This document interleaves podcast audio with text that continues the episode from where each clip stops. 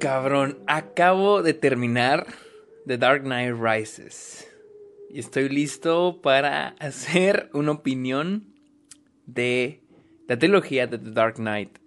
O la trilogía de Batman de Christopher Nolan. Como quieran llamarla. Bienvenidos a un nuevo episodio de esta, ¿ok? Esto que escuchan acá es mi taza con leche. Mm.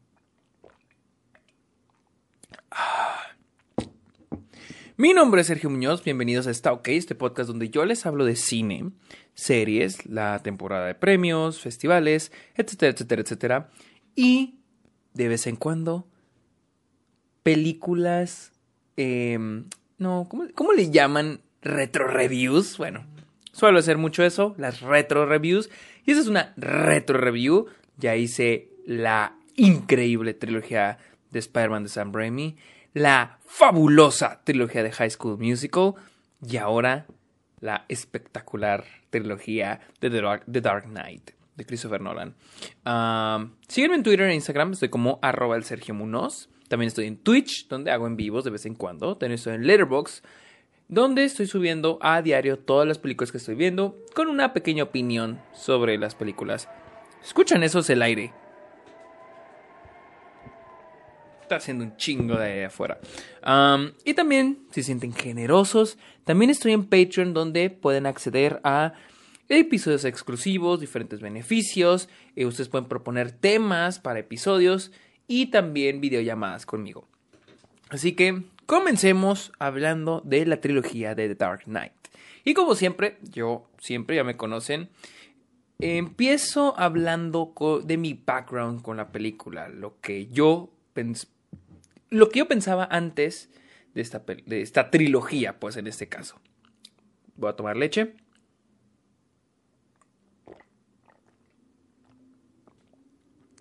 Ah, ya me la acabé la chingada. Ah, debo decir que yo siempre he amado esta trilogía. Siempre la he amado. Eh, Batman Inicia no la vi en cines. Lo chistoso es que me acuerdo cuando era, yo tenía unos que siete años cuando salió en cines y me acuerdo que mis papás no me dejaron, no me dejaron verla porque uno de mis tíos dijo que estaba muy buena, pero que sí estaba fuerte, que no era una película para niños, no era la típica película de superhéroes para niños, por ende no me dejaron verla. The Dark Knight sí la vi en cines en el 2008 y The Dark Knight Rises también la vi en el 2012 cuando salió. Las tengo en Blu-ray, las tres películas, y las he visto un chingo de veces. Un chingo de veces. Este. Se me hacen películas súper emocionantes. Muy emocionantes, honestamente. Con el tiempo he sabido valorarlas. Eh, he sabido valorarlas con todos sus aspectos. Pero también le he encontrado sus errores, porque no son perfectas. Pero. Eh, hoy me di cuenta que no dejan de hacerme sentir como lo hicieron la primera vez. miren, tengo aquí The Dark Knight. Ok, Batman Inicia y The Dark Knight Rises las vi en Blu-ray. Aquí las tengo, las vi en mi cuarto. Pero Dark Knight tuve la fortuna de verla en el cine. La pasaron aquí en El Paso, en el Álamo, y la pude ver en el cine por primera vez después de 13 años. Nomás la había visto una vez, que fue cuando se estrenó ahí en el 2008, en el verano del 2008. Y hoy tuve la oportunidad de volverla a ver. No, perdón, ayer domingo, no, hoy es martes, antier domingo, fue cuando la pude volver a ver. Así que miren, tengo notas. Ustedes saben que yo no tengo ningún, ningún guion para dar mi opinión sobre películas. Así que yo tengo las notas de cada película. Tengo las de Batman Inicia y The Dark Knight Rises en mi celular anotadas. Y tengo las de The Dark Knight en un papelito porque Alamo usan papeles como el restaurante, usan hojas para, pues, para pedir la comida, así, y ahí anoté mis notas sobre la película. Primero que nada, un overall de la... Eh, por cierto, hay spoilers, ¿eh? No mamen. Hay spoilers en este, en este episodio. primero que nada... Ah, que, que... Honestamente son muy buenas películas. Y no puedo creer que sean contadas las películas de superhéroe que, que estén al nivel de The Dark Knight. O sea, las únicas que me imagino ese nivel son las de Spider-Man de Sam Raimi, nada más. Y Los Increíbles. Párenle de contar. Ah, no, me es imposible creer que ni DC ni Marvel hayan podido crear en los últimos 5, 6, 7 años una película, una sola película como cualquiera de estas. y les voy a explicar el por qué. No estoy diciendo que las de Marvel o las nuevas de DC sean malas, pero ninguna está al nivel de las de Christopher Nolan o incluso las de Sam Raimi y Spider-Man. Ninguna, ninguna. Me es... No, ninguna. No lo hay, no la hay. Y no me voy a poner a, discutir. y vamos a hablar de qué trata The Dark Knight. Y algo, ok. No sé si empezar hablando de cada película una por una o ya, o dar un overall de toda la trilogía. Voy a empezar con un overall. Primero con un punto de ese overall.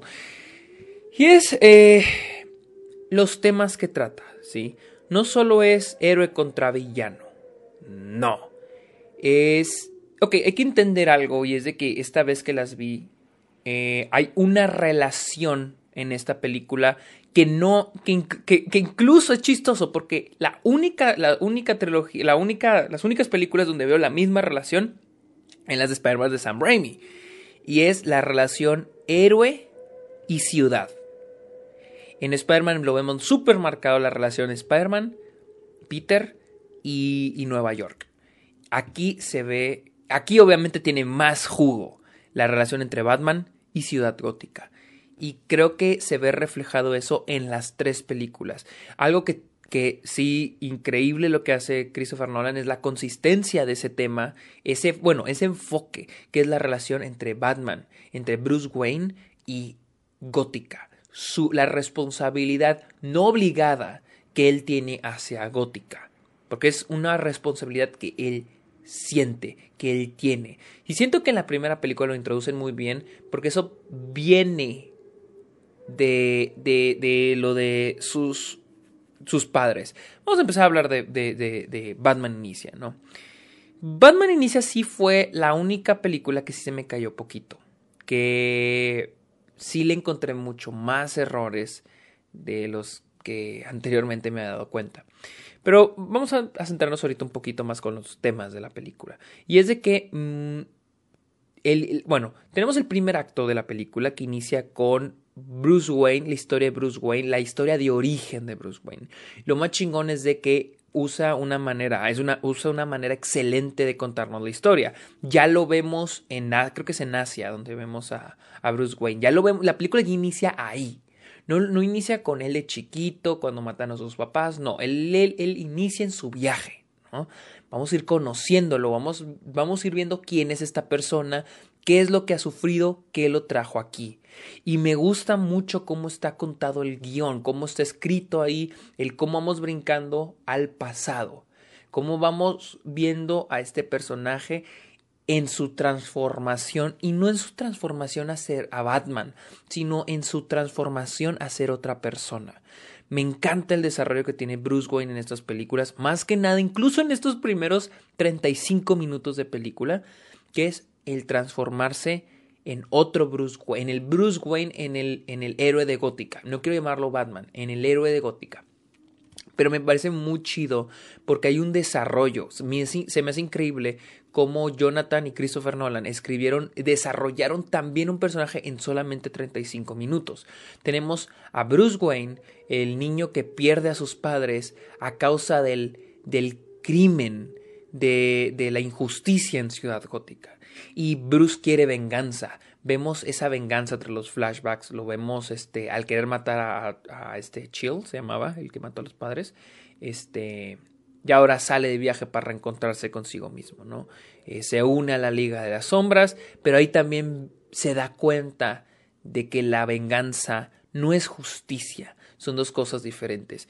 A través de esos 35, eh, neta, sí digo, que esos 35 minutos le patea al trasero a casi al 80% de las películas de superhéroe. Se me hace tan bien escrito y honestamente esos 35 minutos es la mejor historia de origen de un superhéroe que cualquier película nos ha dado. Se me hace tan chingón como se cuenta la historia de Bruce Wayne, cómo se nos introduce al personaje excelente, excelente esos 35 minutos. Ya después vuelve este Bruce Wayne a Ciudad Gótica. Ya empezamos a conocer un poco del estado de la ciudad. Bueno, ya para entonces ya se nos introdujo cómo es Ciudad Gótica, cuál es la problemática en Ciudad Gótica, quién, incluso quién controla Ciudad Gótica. En el segundo acto ya empezamos a conocer un poquito más a los personajes. Eh, es cuando Batman empieza, bueno, Bruce Wayne empieza a meterse en lo de Batman, pero no al 100%. Empieza a buscar el equipo, la tecnología, a prepararse, ¿no? Ah, igual empezamos a conocer a, Gordon. Eh, este, en este caso apenas es un oficial. Me encanta, me fascina que personajes, incluso personajes como Gordon o Alfred tienen un desarrollo a lo largo de toda la trilogía. En la primera, Gordon es un oficial de policía, en la segunda es solo un detective, lo hacen comisionado para el segundo, la segunda mitad de la película, y en la tercera, y es alguien que lo quieren retirar, que ya es un vejestorio, incluso lo quieren poner como un vejestorio, alguien que ya es... En una parte donde dicen es, un héroe de, es un héroe de guerra y estos tiempos son de paz, alguien que ya pasó de moda. Se me hace increíble que incluso un personaje secundario como Gordon tenga un excelente desarrollo. Alfred también, pero ya hablaremos de Alfred después. Les digo, en el segundo acto de Batman inicia, empezamos a conocer más, ya más a profundidad a los personajes de Ciudad Gótica y también a esta Katie Holmes. Eh, ¿Cómo se llama esta? Rachel. Rachel. Eh, su personaje. Ah, el personaje de Rachel personaje Bueno, en fin, pero sí, hasta ahorita el primer, en los la primera mitad de este me hace excelente. Tiene una gran introducción, este Bruce Wayne, tiene una gran introducción también a Alfred, no lo podemos olvidar. Eh, Michael Caine es excelente, me encanta, me encanta, me encanta. Ah, les digo, tiene problemitas. Mira, toda la trilogía tiene problemitas, así cositas como. Algo que se me hace muy chistoso es de que el papá de Bruce está consciente de que a su hijo le dan miedo los murciélagos y sabiendo eso, estando consciente de eso, lo lleva a una obra de murciélagos. Pero, pero bueno, también hay, hay, ciertas cositas que tengo como que con los diálogos de que en las escenas, las escenas van demasiado al grano. Eh, cuando, por ejemplo, cuando Bruce entra al bar donde está este. Este Falconi. Como que luego entran al tema, o sea, al tema de la, de, la escena, ¿no? Como que es algo bueno y es algo como que a veces me causa conflicto. O sea, me gustan más las películas. Bueno, esto ya es cuestión de gustos. Nos dan las películas cuando en la escena como que empiezan a calentar los motores, ¿no? Como un, como cuando vas a jugar básquet, bueno, yo porque jugué básquet, que te empiezas a estirar, a calentar, como que vas agarrando ritmo y luego ya entras en calor, ¿no? No, aquí van al grano en las escenas. Bueno, es cuestión de, es cuestión de, de, gustos, ¿no? También hay cierta, hay, ok. bueno, eso voy después, con toda la, la exposición en la película. Para la mitad de la película ya se nos introdujo también Gotham, ciudad gótica. Se me hace increíble el modo en que la película introduce a la, ciudad. Ya conocemos la ciudad, la pobreza, la corrupción, incluso la influencia que tiene eh, eh, la compañía de Bruce, eh, Wayne's Industries, con la ciudad. Y creo que me gusta mucho esa relación porque creo que eso es lo que inspira a, Bruce Wayne a convertirse a Batman. Es que me gusta mucho que Christopher Nolan encuentra la manera de un personaje como Batman, un personaje que para ese entonces, para el 2005, la gente en su mente escuchabas Batman y te imaginas al personaje de Tim Burton, a todos esos Batman, ¿no? Al Batman de la serie animada, ¿no? Que eran una caricatura, más que era una caricatura. Y Christopher Nolan se ingenió para hacer un personaje real, como si Batman existiera en la vida real. Eh, entonces, trata de ser lo más real posible. A mí me gusta mucho eso, hay gente que no, a mí me encanta eso. El hecho de, ok, mis padres usaban lo que tenían sus recursos para ayudar a la ciudad. ¿Qué puedo hacer yo para ayudar a la ciudad? Porque mis papás, bueno, soy Bruce Wayne, porque mis padres no pudieron terminar de ayudarla. Incluso hay una parte donde no sé quién lo dice, pero donde le dicen a Bruce Wayne de que, o sea, tus padres fueron asesinados por lo mismo que ellos, este, lo mismo que ellos trataban de combatir, la pobreza, la injusticia. O sea, una persona a la, que ellos ayudaban, tratan de ayudar, los terminó matando. Entonces me gusta esto de de que Batman va a usar otros medios, cómo, cómo va a este, combatir la injusticia. Y me gusta mucho también toda la introducción de este, este Liam Neeson, lo que le dice que convertirse en un símbolo, ¿no? Todo eso, toda la, la, primera mitad es increíble, se me hace genial. Y el primer momento de Batman, en la que se mete ahí en la parte de lo de la droga y la chingada, muy buena, muy buena. La segunda mitad. La. Ah, por cierto, les digo, me gusta mucho la parte de este. Cuando empieza a prepararse para ahora sí para convertirse en Batman, que es en la segunda, en el segundo acto. Está suave, pero me da mucha risa este que pues de que toda la tecnología que tiene como que es de que o sea, como que, ah, sí, mira, tenemos aquí la, la, la, capa que estaba hecha como para paracaídas, pero que no se usó. Mira, ten, la puedo usar. Ah, mira, el, tenemos los trajes para soldados que cuestan mucho, pero no los usaron porque nunca los, mira, ten. Ah, mira, pues tenemos el, el batimó, el, bueno, no el batimó, tenemos estos carritos que hacen puentes, pero pues no se usaron. Ten, aquí está. Un poco, pero bueno, es yo creo que la manera más real que Christopher Nolan encontró para introducirlos a este mundo. Está bien, los compro. O sea, les digo, no le quito puntos a la película por esa cosa. Ah, luego entramos a este. a la segunda mitad. La segunda mitad se me cae mucho por el hecho de que hay demasiados, demasiados, demasiado, demasiada esta exposición. Que para qué es esto, que qué hace esto otro. Se me hace. ok.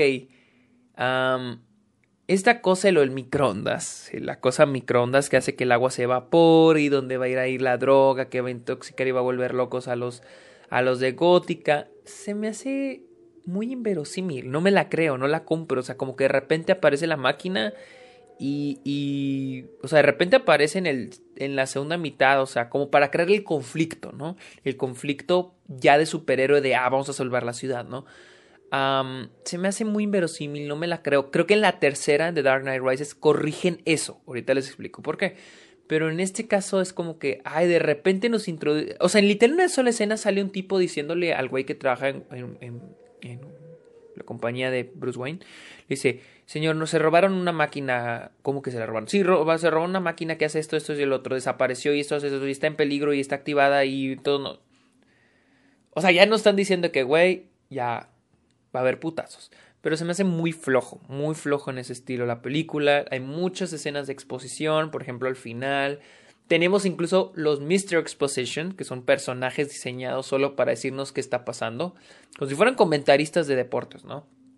En la escena del tren, en el clímax, ah, están estos dos personajes que son los que no sé si controlan lo del agua o controlan el tren, no recuerdo, pero empiezan a decir de que si el tren llega al edificio va a explotar y todo va a salir mal. No, ¿qué vamos? No, o sea, es como que, ok, o sea, nomás para, los personajes no sirven nada para, más que para explicarnos qué va a salir mal si Batman no logra su meta. o sea, tiene muchas cosas muy flojas en ese aspecto la, la película, ¿no? Y me da mucha risa también que este que cuando, cuando Bruce entrena con la Liga de las Sombras, literal... Lo de la Liga de las Sombras se me hace un poco confuso, ¿no? Primero se me hace muy chistoso que le explican todo su plan de destruir Gótica a Bruce al inicio de la película. O sea, um, red flags, no sé. Eh, es raro lo de que buscan justicia, la Liga de las Sombras, de que buscan justicia. Pero ¿por qué tendrían que destruir Gótica? O sea, ¿por qué, tiene que ser esa la solución? O sea, yo sé, probablemente es como decir de que pues es lo más pelada, o sea, en vez de ponerse que, ay, vamos a hacer algo por la ciudad, no, vamos a destruirla, ¿no? O sea, es como que... Mm, Incluso el mismo Bruce empieza a hacer algo. O sea, Bruce le, en, la escena antes de que incendien su mansión, Bruce le dice a Ra's al le dice, no, es que este, ya, ya, o sea, no sé, ya estoy en, haciendo, ya estoy jalando en eso, yo soy un pinche vigilante, no sé. Pero sí recuerdo que había una parte donde Bruce Wayne le explicaba y él le dice que en él. Entonces, como que no entiendo, no entiendo estos pinches psicópatas, ¿no? Ah, eh, les digo, hay mucha exposición, nos explican mucho como si estamos pendejos, lo que hacen los, lo que hacen los objetos, por ejemplo, lo que hacen los artefactos, lo que los planes de los villanos, de, las de los antagonistas, lo que tiene que lograr Batman. Está muy, muy, muy, muy, muy expuesto. Eh, siento que pueden haber encontrado maneras un poquito más inteligentes de meter todo eso. Incluso también cuando, cuando aparecen toda la Liga de las Sombras en la fiesta de, de Bruce, me pregunté que cómo llegaron ahí, cómo sobrevivieron, cómo reconstruyeron todo, cómo reconstruyeron su plan, cómo llegaron a Gótica, no sé, me hizo un poco, les digo, inverosímil. Muchas de las cosas de Batman inicia. otra cosa, ok, un punto muy fuerte a toda la trilogía son las actuaciones. Todos actúan fenomenal, excepto una personita, y esa es Katie Holmes que interpreta a Rachel en Batman Inicia. no me gusta nada, no me gusta nada cómo actúa. Y luego al lado de, Christian Bale, no, no, no, no, no, no, no, al lado de, de este Michael Caine, de este, bueno, no, no comparten escena, pero incluso de este, de Morgan Freeman. Oh, cabrón. De Sirian Murphy, o sea, está cabrón. O sea, ella no me gusta cómo actúa. Yo creo que fue uno de los mejores improvements, de los mejores updates en The Dark Knight. Que metieran a, Maggie Gyllenhaal. Y la neta, el personaje de Rachel no sirve nada más que un interés romántico de Bruce y para darle desarrollo al espantapájaros. O sea, porque ella nada más su único, su único, su única tarea en esta película es este Ay, amigos, hoy son las 11 de la noche, pero aquí la vamos a seguir. Su único, su único cometido, su único arco argumental, el de, el de Rachel, pues es investigar el espantapájaros. Nada más. Nada más, no hay más. No hace mucho. Ah, y, como que, y como que motivar a Bruce, ¿no? O sea, echarle porras al vato. Entonces, eso es más o menos la, la, la razón de existir de Rachel, al menos en Batman Inicia. Les digo, Batman Inicia se me cae mucho en la segunda mitad porque tiene, siento que tiene algunos, no agujeros, más bien es, siento que es está siendo muy flojita a la, a la hora de, eh, de, estar escrita o de llegar, ir a un clímax. Ah, me gusta mucho el personaje de Syrian, Syrian Murphy. Me gusta mucho él como actor. Eh, me. Les digo, me, me gusta mucho la primera mitad porque nos va introduciendo el ambiente en gótica, cómo es gótica, cuáles son los problemas de gótica, y es algo que vamos viendo a, lo largo de las, tres, de las tres películas. En el segundo acto es un poco, no sé, raro porque pues vemos que Falconi pues es un capo bien cabrón, un capo bien capo, ¿no? Eh, Murphy es un pinche psicópata, pero está cabrón también, muy inteligente. Y al último se nos caen los vatos, o sea, como si nada por la Liga de las Sombras. Incluso están asociados con la Liga de las Sombras, lo cual también se me hace, o sea, como que digo, chale, o sea, todos conocen de la Liga de las Sombras, o sea, todos los conocen estos estos pinches psicópatas, o sea, es como que, no sé, no sé. creo que a pesar de que, no sé si Batman, ya ahorita que las vi, no sé si Batman inicia antes creía que Batman Inicia era mejor que Dark Knight Rises, ahorita no sé, pero siempre he disfrutado más de Dark Knight Rises. Batman Inicia es la que menos, menos disfruto. Pero eso sí, en conclusión, ya con Batman Inicia, debo admitir que con esta vez que, esta vez que, la, que la volví a ver, uh, sí, sí supe valorar muchísimo el primer acto de la película, el origen de Bruce Wayne, por compararla con la, con la trilogía de Spider-Man otra vez. Lo voy a estar haciendo a lo largo de este episodio. Sí creo que como historia de origen es mejor la de Batman Inicia, pero como película sí me quedo mejor con Spider-Man. Sí me quedo mejor con Spider-Man. Se me hace mejor película. ahora, eh, ah, aspectos técnicos. Uh, Creo que es, en aspectos técnicos, creo que es la más flojita. de todas, pero hay que entender también que obviamente cuando se trata de franquicias, trilogías, pues mientras más avancemos, más presupuesto va a haber de por medio, ¿no? Entonces en esta película sí se ve un poquito más... Se ve menos presupuesto. Tampoco te voy a decir que película independiente, claro que no. Pero se ve menos presupuesto, se ve en el diseño de producción, en en la mm, ¿cómo se llama? en la fotografía, etcétera, etcétera. Algo que sí le aplaudo a toda esta trilogía son los efectos especiales. Me encanta que no estén dependiendo de, de el del CGI y eso es algo que siempre va a respetar de Christopher Nolan, de hacer las cosas reales, tangibles. No solo que sean reales, sino que se sientan reales. Eso siempre me encantó de Christopher Nolan. Lo hace perfecto en las tres películas. En la tercera, wow wow, pero ahorita hablamos de esa. Vamos a hablar este, ahora de, uh, déjenme hago mi papá, mi papá, mi papel. Vamos a hablar de The Dark Knight. Y yo esperaba que Dark Knight me fuera a gustar menos. Sí le encontré algunas cositas, pero me encantó. Me encantó The Dark Knight. Me encanta esta película.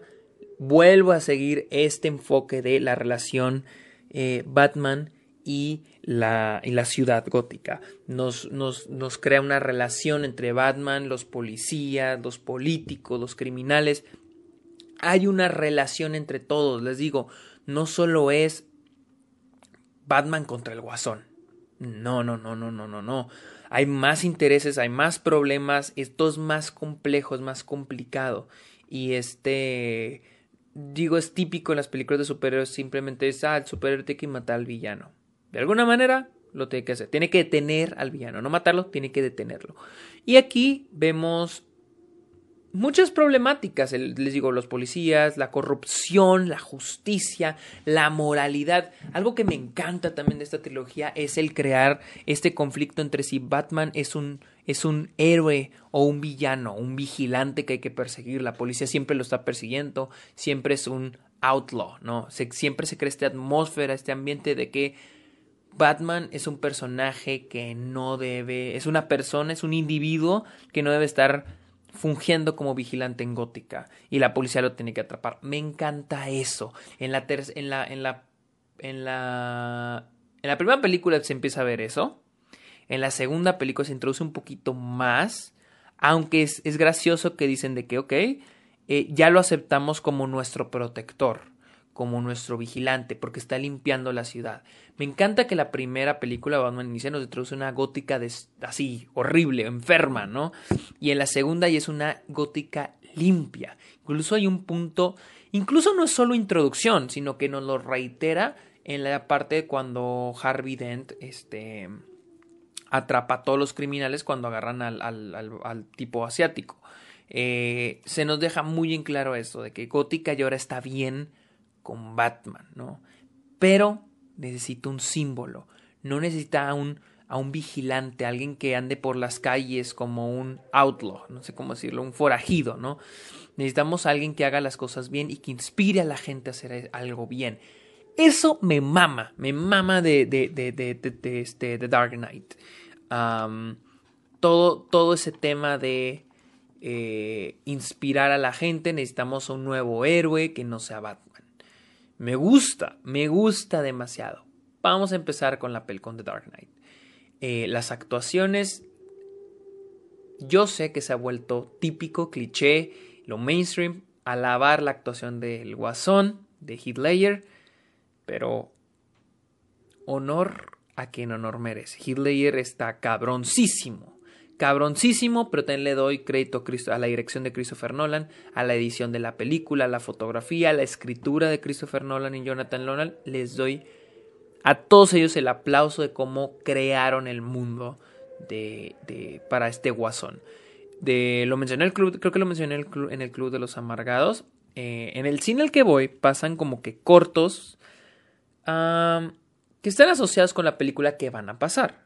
Y pasaron una entrevista de Heath Ledger donde él decía que si Tim Burton lo hubiera hecho, si Tim Burton hubiera vuelto a hacer las películas de Batman y lo hubiera casteado, Hitler lo hubiera rechazado, porque él dice, recrear el guasón del mundo de Tim Burton, que es Jack Nicholson, hubiera sido imposible.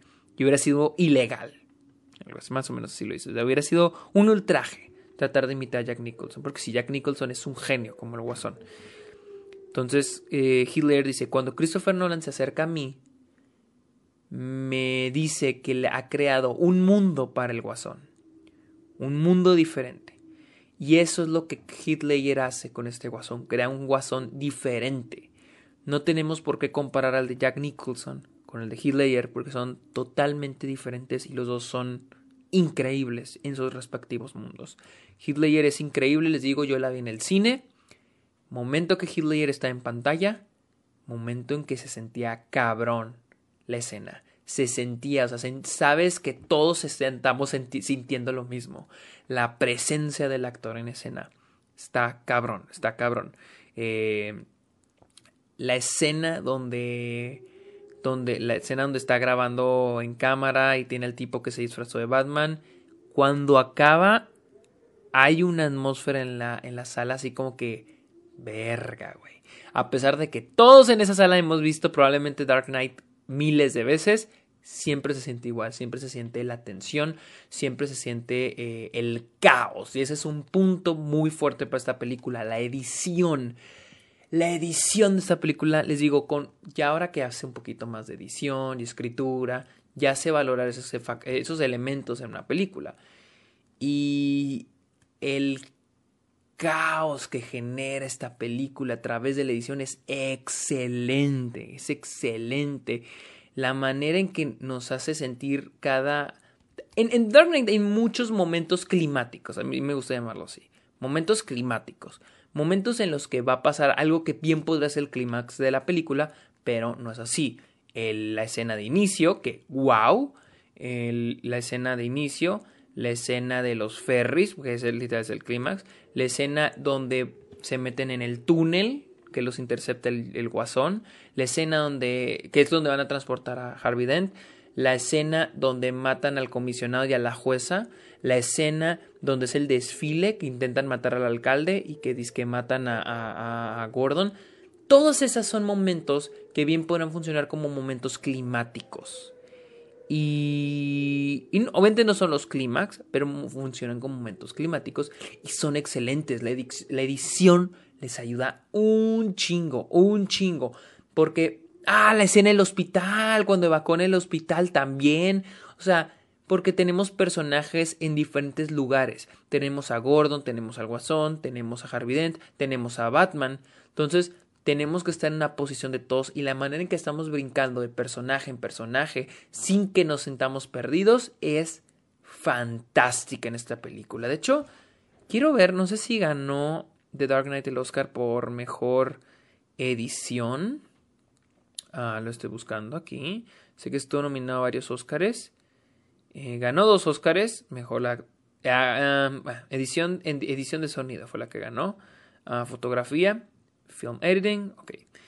Hablando de edición, eh, hablando de sonido, es, les digo, esta vez que la vi en el cine, la mezcla de sonido, sí me he notado que Christopher Nolan le gusta subirle mucho el volumen a sus películas y a veces se siente, se, se batalla escuchar los diálogos.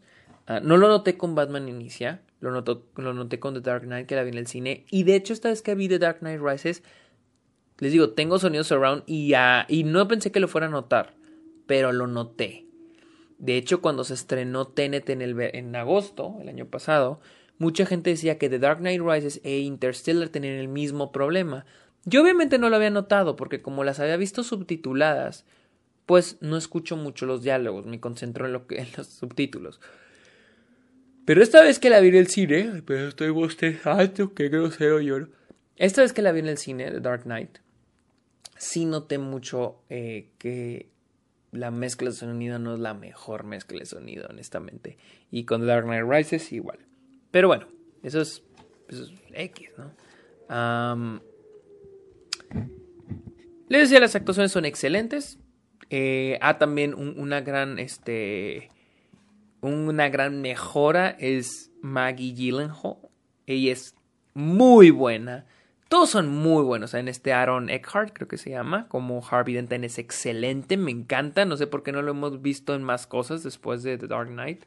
Sí que sí salían más cosas, pero no, no tantas cosas como me gustaría saber. me gusta mucho el cómo, cómo se van creando los personajes. Algo que mejora mucho de Dark Knight, a diferencia de, desde Batman, de Batman Inicia. Algo que mejora es el cómo nos van dando las motivaciones de los personajes. Por ejemplo, Harvey Dent.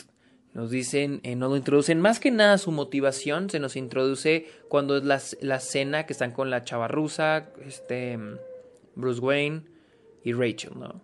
Y que es cuando nos da el diálogo de, este, ah, mueres como un héroe o vives lo suficiente para convertirte en un villano, ¿sí? Basado en lo que dicen de Batman, este, basado en lo que él dice que quiere hacer, lo que significa para él ser Batman y lo que significa su trabajo, su, cargo, ¿no? Entonces, eh, se nos introduce más que nada en esa escena lo que es Harvey Dent. Eh, y, también la perspectiva de los otros personajes, o sea, Harvey Dent, ellos lo ven como la, la esperanza de Gótica, quien va a traer justicia a Gótica. Entonces, él es la nueva esperanza, como quien dicen.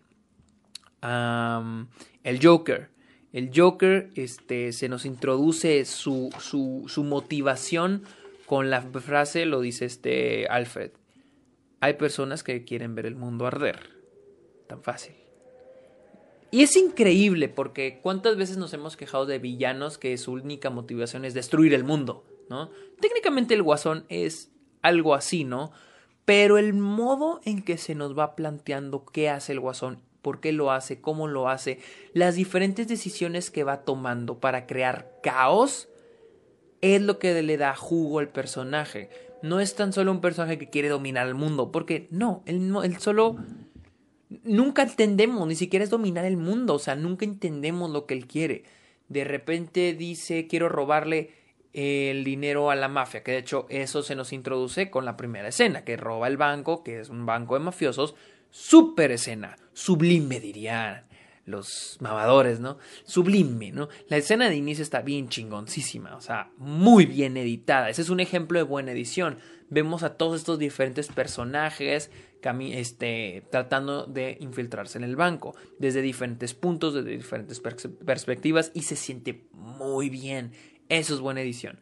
Ah, pero en fin, hablaba del guasón, de repente quiere... Eh, robar el dinero de los mafiosos, luego que les, propone vamos a matar a Batman y después les dice miren vamos a traer su dinero, el traer el dinero de ustedes, se chinga el dinero de los mafiosos y después dice saben qué ya no quiero matar a Batman, este quiero que maten al Riz, no quiero saber quién es Batman, quiero entonces eso es el guasón, eso es anarquía, no solo es ay quiero dominar el mundo, no no no, él genera anarquía pero no es solo decir quiero generar anarquía, sino que la película nos muestra cómo el guasón va generando anarquía, caos por todos lados.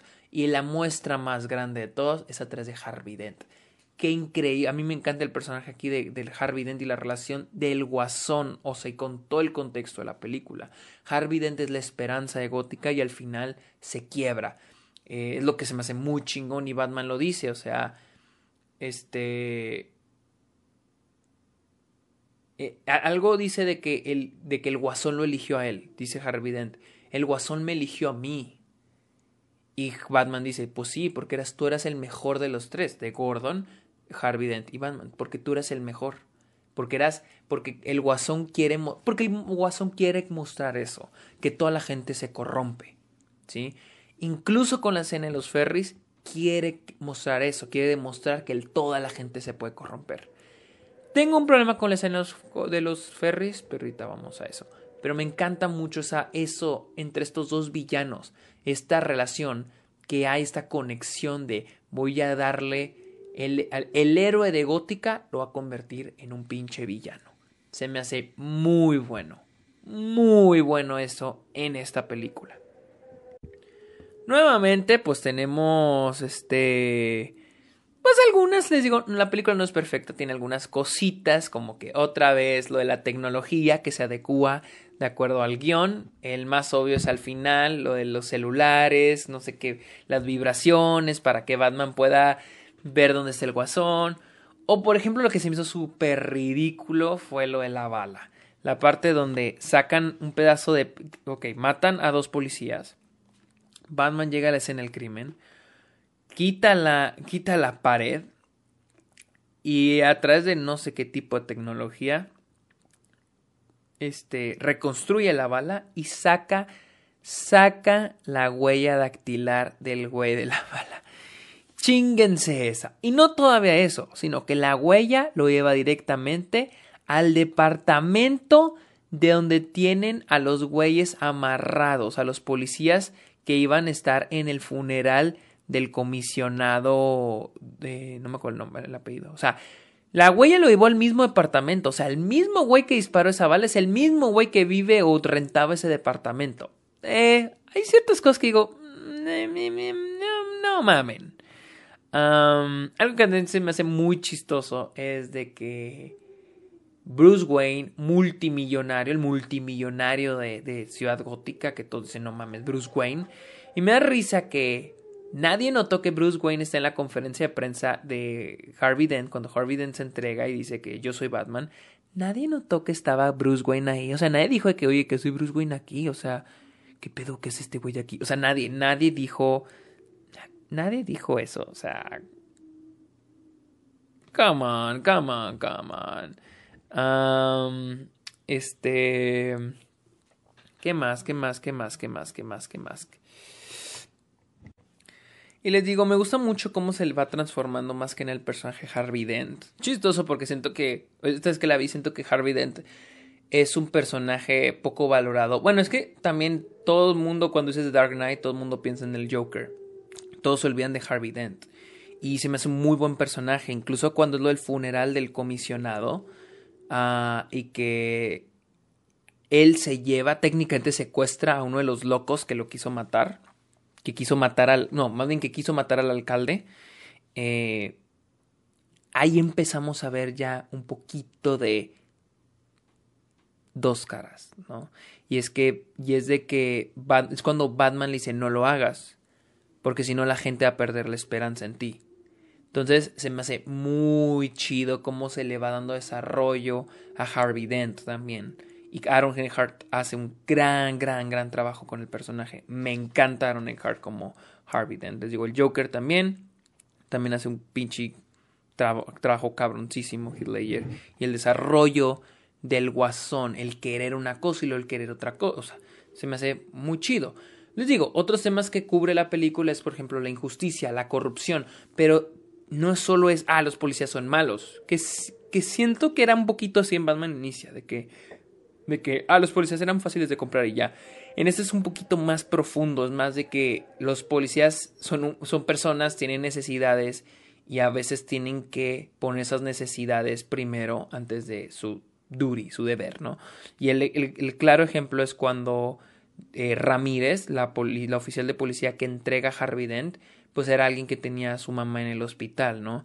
Me gusta esa humanidad que le da a algunas de las personas que toman malas decisiones.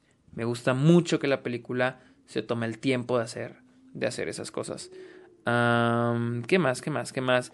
Digo, otro momento muy chistosito que aquí estoy leyendo es este. Cuando el Joker se quita la. la ¿Cómo se llama? la máscara y que Harvey Dent lo ve y digo, ah, o sea, no te diste cuenta, güey, que era el Joker en el, hospital. Es como que no mames.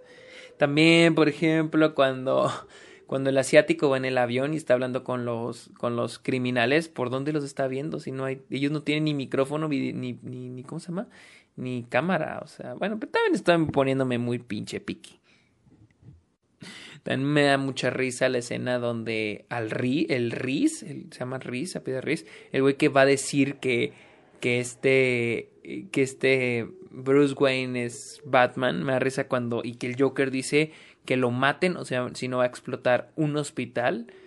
Me da mucha risa que ya ven que va en una troca, va en una camioneta, y luego uno de los policías tiene un familiar en un hospital y empieza a bajar el arma y luego y me dice que Gary Oldman le dice, hijo, dame tu arma. Y luego el tipo le dice, ¿por qué? Porque mi, mi, esposa está en el hospital. Y estoy que, no, pendejo, sino porque estás bajando el arma y le estás apuntando. No porque no, dame el puto arma. O sea, digo, güey. Eh, bueno, eso me dio risa.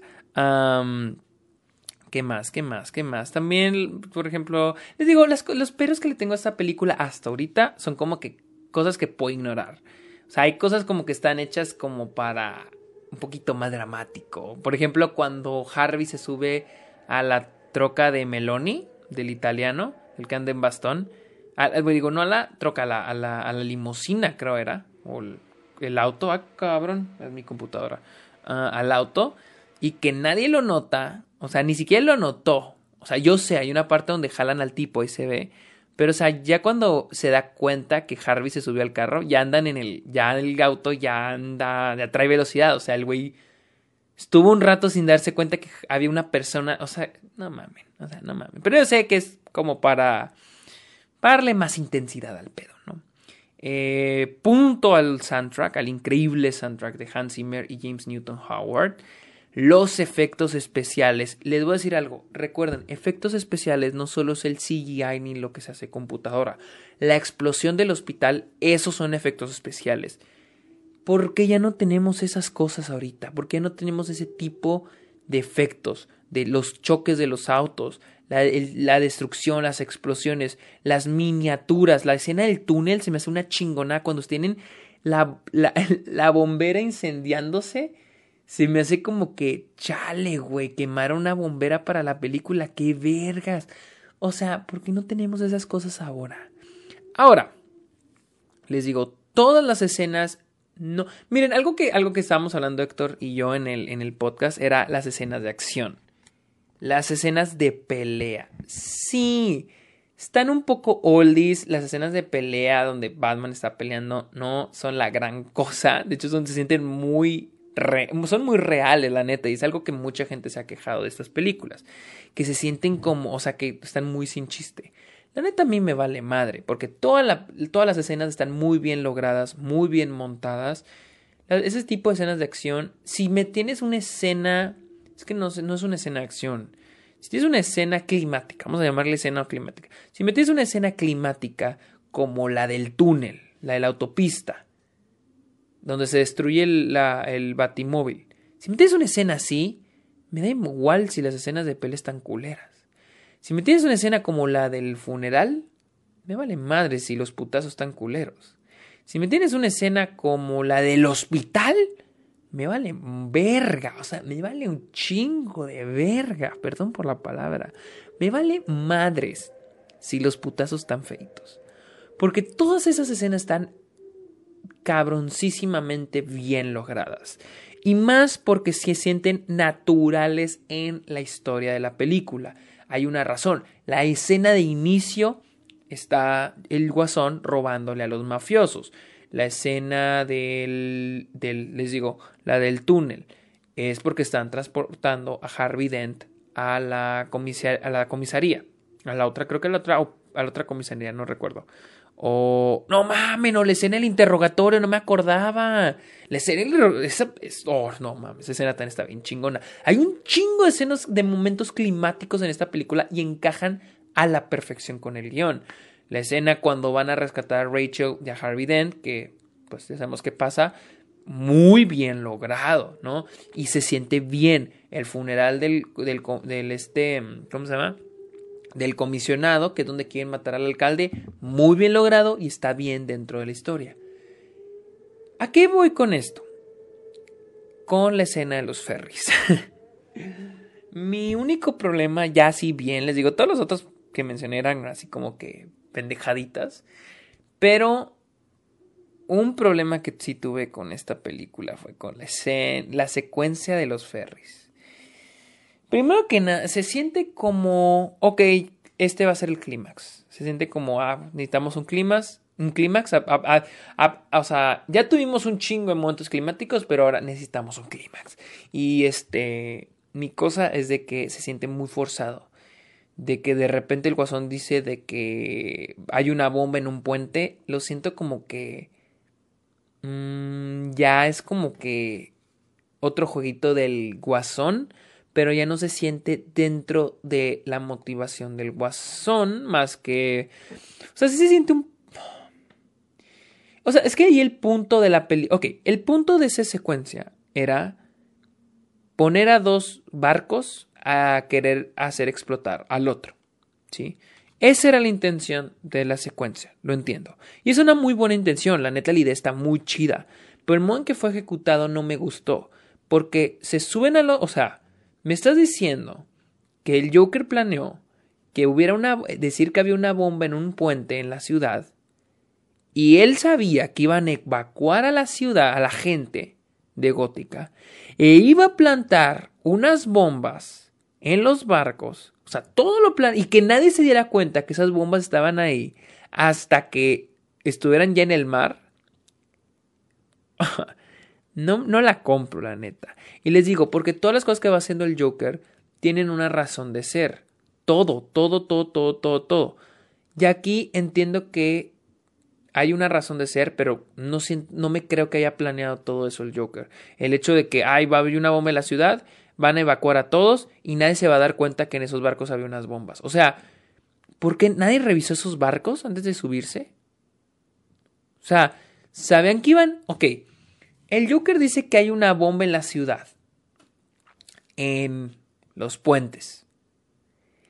A nadie se le ocurrió decir, vamos a revisar de todos modos este pinche barco donde van a subirse probablemente más de mil personas. o sea, es por eso donde no lo encuentro tan... No me la creo, no me la creo. Y luego hay un momento dicen que hay 30 millones de personas en Gótica. ¿Quiénes son los que se subieron al barco? O sea, ¿quiénes son esos? Porque cuando cuentan los votos, ya es que tienen que contar los votos de... ¡Ay, güey! Ya ven que tienen que contar los votos de quién está a favor de que exploten el otro barco y quién no conté alrededor de 700 personas. Dijeron, hay 340 y tantos a favor, hay 200, no, hay 400 en contra. Son como 700, entre 700 y 800 personas. Ok, una baba la comparación de los que están en Gótica. Entonces, ¿quiénes eran ellos? ¿Por qué llegaron ahí? ¿Cómo llegaron ahí? Eso, eso me crea un conflicto. ¿Y a dónde iban? ¿Dónde los iban a evacuar? ¿O si iban a caer en el mar? ¿Hasta cuánto tiempo? O sea, eso también, ¿cuánto tiempo iban a estar disque evacuados? ¿No? Todo eso me creó eh, esas dudas, esa, esa secuencia, ¿no? Y luego está lo de la maquinita esta donde está Fox, que ve lo de, que, lo de los celulares y que Batman le dice de que la destruye al final. Siento que este es un modo de que. Siento que no supieron cómo. cómo hacer que Batman encontrara al guasón. Y tengo que meter este artefacto tecnológico. Pero siento que al mismo tiempo los escritores dijeron, no, pero eso está moralmente mal porque es espionaje. Y ya me han dicho, no, pues en mejor que al, y que al final diga, que diga este Lucius, que este Fox, que está mal. Y que al último lo destruyan. Ah, pues sí, ¿verdad? Entonces, también eso entiendo las intenciones de la escena, bueno, de toda la secuencia, pero igual se me hace forzada, se me hace incluso un poquito absurda. Ah, la idea está buena, pero el modo en que fue ejecutada no me gustó. El final de la película, la última escena, donde Harvey está por matar al hijo de Gordon, se me hace muy chingona, muy bien actuada. El final del personaje de Harvey se me hace muy bueno. Muy, muy, muy, muy bueno, la verdad. Este, les digo, Dark Knight se me hace una gran película. A pesar de mi problema con los Ferry, no me la arruina para nada. ¡Ay, güey! ¡Qué sueño tengo! Pero sí, ahora vamos a hablar de The Dark Knight Rises. ¿Ok?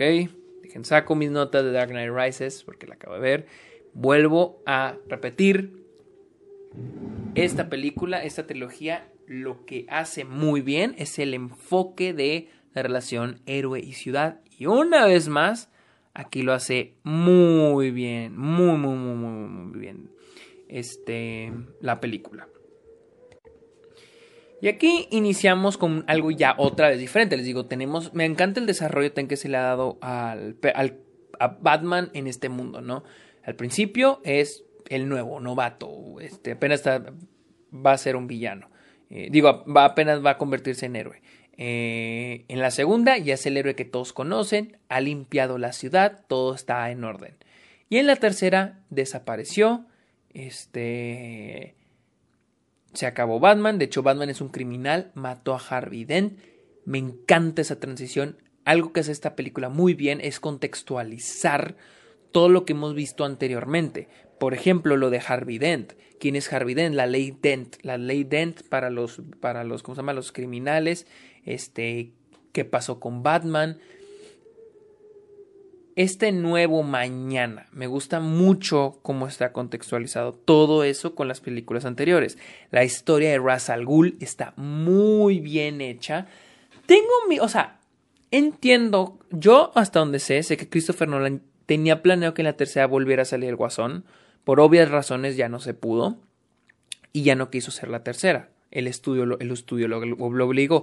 Yo creo que se fue por la finta y aquí en la tercera, en esta tercera película, se van por lo mismo, por lo de la Liga de las Sombras, que no volvió a aparecer en The Dark Knight, pero aquí vuelve a hacer presencia la Liga de las Sombras. Yo creo que era lo más sencillo, yo creo, de escribir. y se fueron a lo mismo, a lo básico, una bomba. Una bomba, que es lo del segundo segundo acto. Pero vámonos, vámonos por partes, dijo Jack el Destripador, ¿no? Empieza la película con este intro de los aviones. Siento que es este Christopher Nolan queriendo replicar su intro en The Dark Knight, ese épico intro, pero a una mayor escala, ¿no? siento que es una combinación del intro de Dark Knight y hay que meterle un poquito de Inception. Ya había hecho Inception en ese entonces algo que me tiene un poquito medio loco en esta película porque la vi en Blu-ray y sé que The Dark Knight hace lo mismo, pero digo, no es culpa de en sí toda la película, sino es porque así lo quiso poner Christopher Nolan en los Blu-rays, es de que hay escenas que están en IMAX y hay escenas que están en 239, en, o sea, con las franjas. Eh, y es como que de repente está en full screen y luego de repente está otra vez en el, en el ratio de 2.39. Luego de repente está full screen porque es IMAX y luego... Sé que en The Dark Knight pasa lo mismo, pero como la vi en el cine, se presentó en 2.39, no en IMAX. Y ahorita que la vi en Blu-ray de Dark Knight Rises está cambia, cambia, cambia, cambia formato. En IMAX es súper bonito, pero cambia, cambia, o sea, es fastidioso.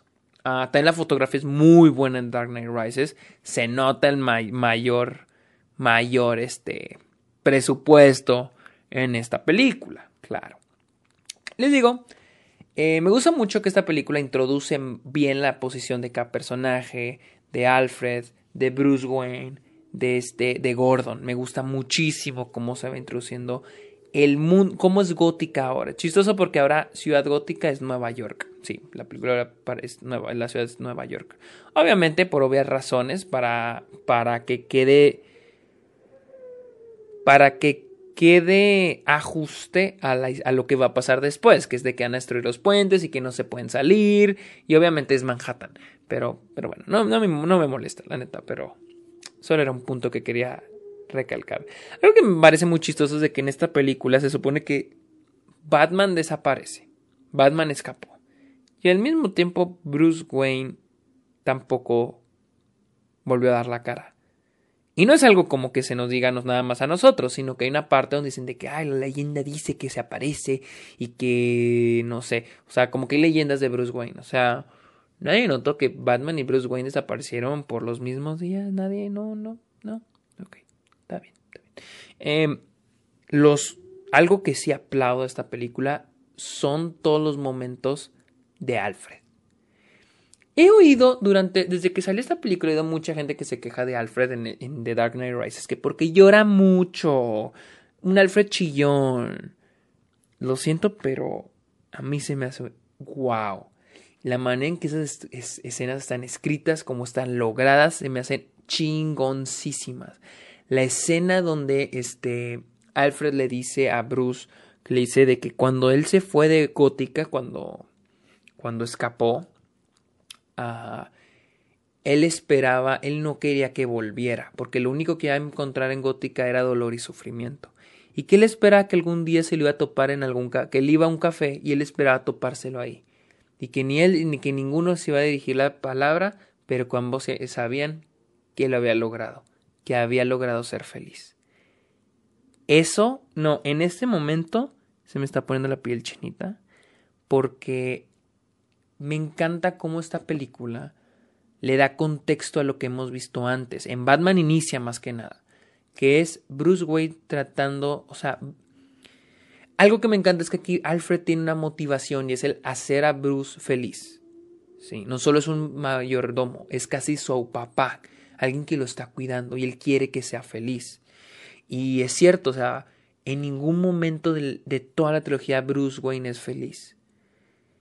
Este y, está sacrificando esa felicidad por gótica.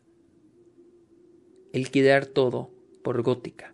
Y Alfred es quien le dice, incluso en un momento Catwoman le dice, ¿por qué quieres darle todo esta ciudad?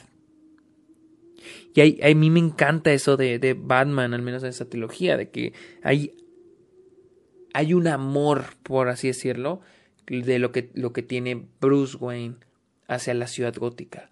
A pesar de que Ciudad Gótica le quitó a sus papás, él tiene esperanza en la ciudad. Chale, a la verga. No, no, no, no, no está. Está, este, wow, wow, wow. Eso, eso, me encanta de, de esta trilogía. Pero, proseguimos. También les decía lo mismo de que este me da risa que les digo, Bruce Wayne desapareció, nadie sabe dónde está es una leyenda urbana. Ah, pero sí entró al hospital a checarse la rodilla y nadie dijo nada. O sea, mm, ese tipo de cositas me dan risa. Les digo, tampoco es como que me maten la, la película. Algo que me gusta mucho esta trilogía, ahora que me acuerdo, son los momentos comédicos. Tiene momentos comédicos que se sienten muy naturales. Ah, por ejemplo, hay una escena donde Bruce Wayne se reencuentra otra vez con Fox y le dice, déjeme le enseño un nuevo pato que estamos desarrollando. Por los viejos tiempos. O sea, es algo, es algo chistoso, ¿no? Es ajá. O cuando le dice de que, mire, este es... Y sí, lo tenemos en negro. O sea, está padre, está chistoso, es disfrutable, no se siente como que chiste forzado, chiste metido ahí para que de, para soltar una risita. No, se siente bien, se siente muy, muy bien. eh, me, gusta mucho Alfred en, a lo largo de toda la trilogía. Eh, como por ejemplo cuando cuenta la historia del ladrón, de donde él vivía y que se robaba los, los, los rubíes y que vio un niño con un rubí y que quemaron el bosque. ¿no? Me gustan ese tipo de historias. O cuando él cuenta la historia de Bane. Pero él cómo... Yo me quedé... ¿Cómo, cómo supo Alfred la historia de Bane? Toda la historia de, de, de, de Bane. Ah, pero digo, Alfred lo amo. También otra escena que me encantó, de, que me encantó es este cuando están en la baticueva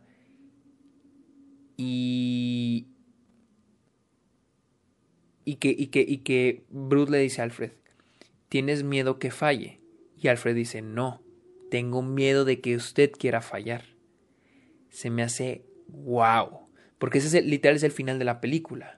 Bueno, aunque no se muere al final de la película, pero es técnicamente lo que Alfred quiere decir, que vaya a sacrificar su vida por Ciudad Gótica.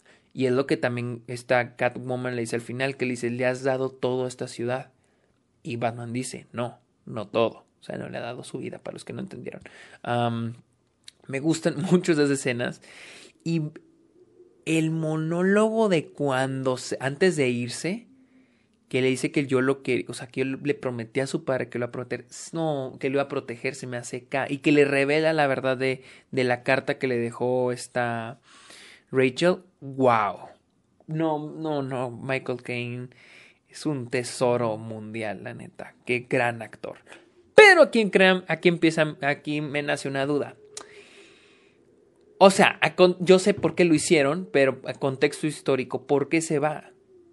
¿Por qué se va Alfred? Si tanto lo quiere proteger, ¿por qué se va? No se fue. O sea, Alfred no se fue de la mansión cuando Bruce Wayne se fue allá a explorar el mundo. ¿Por qué se va? ¿Y a dónde se fue?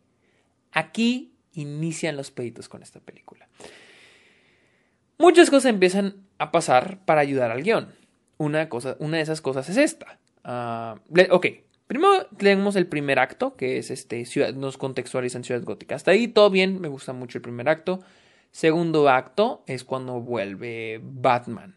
Honestamente, siento que la escena de cuando vuelve Batman, que es cuando es lo del asalto en la bolsa de valores, siento el que volviera Batman no era tan necesario porque no había una motivación de que Batman estuviera ahí, de que Batman regresara. Siento que nada más existe esa escena. Bueno, nada más trajeron a Batman de regreso para no decir que Batman solo aparece al final de la película, porque técnicamente Batman no vuelve a salir, aparece ahí y aparece al final. Entonces siento que aparece en esa escena, la de donde lo persigue toda la policía, este, como para decir que ah, Batman volvió, Batman está aquí, una presencia, pero nunca más vuelve a salir hasta el final de la película.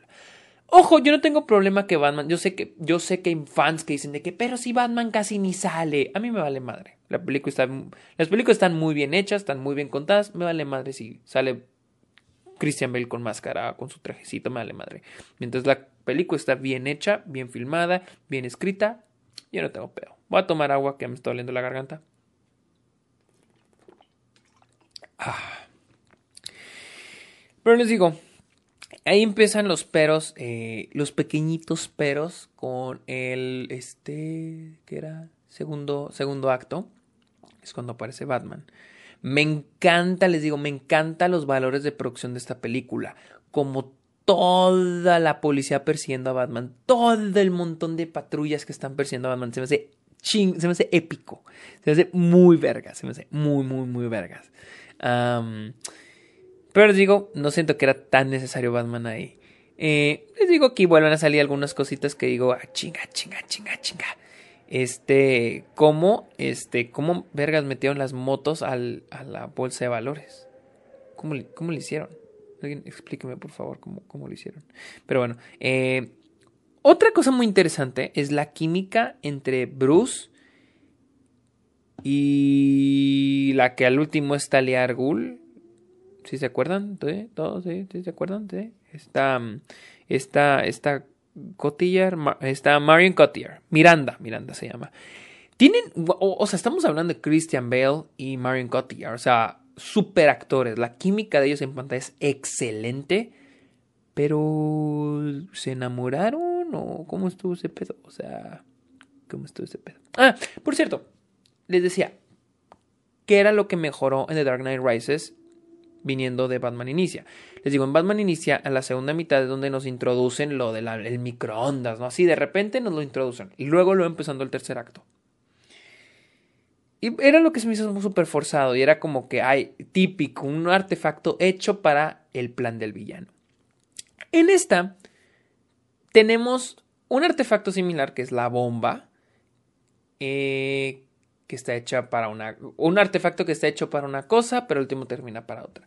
En esta sí la compro más. La de la bomba sí la compro más porque te van introduciendo lo de que es para energía renovable, para ayudar a la ciudad. Y pues este tema de ayudar a la ciudad siempre ha estado en la trilogía de The Dark Knight. Entonces sí lo compro un poquito más. Y más porque te nos introducen. Y les digo, la exposición al menos, digo, la exposición no es mala. Más bien lo malo es el lazy writing. Y en, y en esta película siento que hacen un mejor trabajo presentándonos esa información. Eh, al decirnos de que es que esta madre es peligrosa, se puede convertir en una bomba. Y está ahí abajo, la, la tienen que ahogar, muy inteligente. O sea, el mon que está introducida esta información se me hace muy, muy buena para el guion. Se me hace mejor que en Batman Inicia. Eh, tenemos a los otros personajes. Gary Oldman se me hace muy bueno también aquí, aunque... Bueno, no sé, nada más fue el segundo acto que se la pasó en el hospital. Yo creo que está ensayando para su papel en Mank, Gary Oldman. Ah, este, Joseph Gordon-Levitt me gusta mucho en esa película. No sé qué. Bane. Bane. Ok. Bane se me hace. Mm, es que. Tom Hardy se me hace excelente. Es excelente actor y actúa súper bien como Bane. Pero el personaje de Bane estoy entre si está bueno, está malo. Definitivamente queda arruinado al final. Pero em, también empieza a tener un poquito de problemas. Tengo problemas con el personaje a la mitad. Y es porque la película empieza a tener problemas a partir de la segunda mitad. La segunda mitad inicia con la. Pues todo el momento este de que Bane empieza a dominar la ciudad, ¿no? Eh, Santa Claus llegó a la ciudad Bane. Y pues, este. Destruye los puentes. Activa la bomba. Y deja atrapados a 3.000 policías en el subterráneo. Miren, no, esta vez que la vi sigo sin comprar eso. O sea, metieron a los 3.000 putos poli a 3.000 putos policías al, al desagüe. A las... ¿Cómo vergas? O sea... ¿Cómo? Neta... Neta, o sea... Yo sé, o sea... E, esta es mi cosa. Siento que querían hacer algo. O sea, querían... Ok, vamos a... siento que... Ok. Estoy tratando de pensando, pensarlo y tengo una pequeña teoría. Siento que el Guasón en The Dark Knight dejó la barra muy arriba para lo que sería el villano en esta nueva película. Entonces dijeron, ¿qué puede superar al Guasón? ¿Qué puede superar todo lo que hizo el Guasón? Y es que el Guasón nunca está en busca de algo, como es, como es en la primera, que es, bueno, en estas dos es destruir Gótica, literal, ese es, ese es el, la meta de los villanos, destruir Gótica. El Guasón no quiere destruir Gótica, solo quiere crear caos, ¿sí? y en esta les digo, vuelvo a repetir, hasta se siente un poco, creo que es un poquito lo mismo que la primera que es destruir Gótica, ¿no? Eh, y la Liga de las Sombras. Pero siento que dijeron, ¿cómo vamos a superar lo que pasó en la primera y todavía más en la segunda? ¿Cómo, qué, qué villano, qué tendría, que, qué tendría que pasar? Yo creo que dijeron, bueno, ¿qué tal si el villano quiere destruir Gótica y la isla del mundo exterior? y literal Gótica se queda totalmente sola. No hay una autoridad, se crea una anarquía, o sea, es crear otra vez una anarquía como el Guasón, pero hace una anarquía social. Un mundo donde no hay, donde todo es un desorden, un desmadre. Con el Guasón era otro tipo de anarquía, era un tipo de anarquía más psicológica, un tipo de anarquía más de vamos a volver locos a todos, ¿no? Y acá era una anarquía más social con Bane, era de que ahora todos pueden hacer lo que quieran, hay un nuevo orden mundial entre comillas, o sea, en gótica. entonces yo siento que los escritores tienen que pensar cómo creamos ese nuevo orden social. Entonces pues dijeron, tenemos que sacar a todas las autoridades, ¿no? Que será la policía. Entonces, ¿qué hacemos con la policía? Entonces ahí es donde yo creo que lo que mejor se les ocurrió fue dejarlos atrapados en el subterráneo. Ah, o sea, es que honestamente no se me ocurre otra manera de hacerlo pero no deja de ser ridículo. y luego pues matan al alcalde, en el juego de fútbol americano matan al alcalde, al García. Al Gordon lo intentan matar, pero no lo matan. Quedan algunos policías allá afuera, a los que creo que intentan matar, porque en un momento dice que están persiguiendo a los policías que quedan. Eh, entonces, destruyen los puentes, no hay contacto en el mundo exterior. Y obviamente amenazan al gobierno de Estados Unidos con que si se meten va a explotar la bomba. Me encanta, me encanta, me encanta que pasaron cinco meses, porque sí, dicen que la bomba va a durar cinco meses en estallar. Pasan cinco meses y a, Estados Unidos, al gobierno de Estados Unidos, al gobierno federal le valió madre. Ah, o sea, antes de ver la película, me dije, me acordé mucho de, pues, el disque Nuevo Orden Social que crea Bane y me puse y me, me pregunté, ¿por qué el gobierno de Estados Unidos no hizo nada? Y obviamente lo justifican con que es como que están amenazados de que si hacen algo va a explotar la bomba. Pero honestamente, o sea, no sé, o sea, se me hace tan raro, o sea, no sé, tan inverosímil el hecho de que el gobierno no hiciera nada porque, o sea, me están planteando que Gótica es un nuevo Nueva York, hay una bolsa de valores. O sea, y lo imagínense, o sea, hay un momento donde se meten a la bolsa de valores y hacen un desmadre, dejan pobre a, Christian Bale, a, Bruce Wayne, a Christian Bale, a Bruce Wayne. O sea, imagínense cuánto afectó no solo en Gótica, sino a nivel nacional, a nivel mundial. Y nadie hizo nada. En ese momento todavía Gótica estaba abierta Y ahora que más que lo pienso, digo, si hubo ese ataque a la bolsa de valores, o imagínense un ataque a la bolsa de valores en este momento.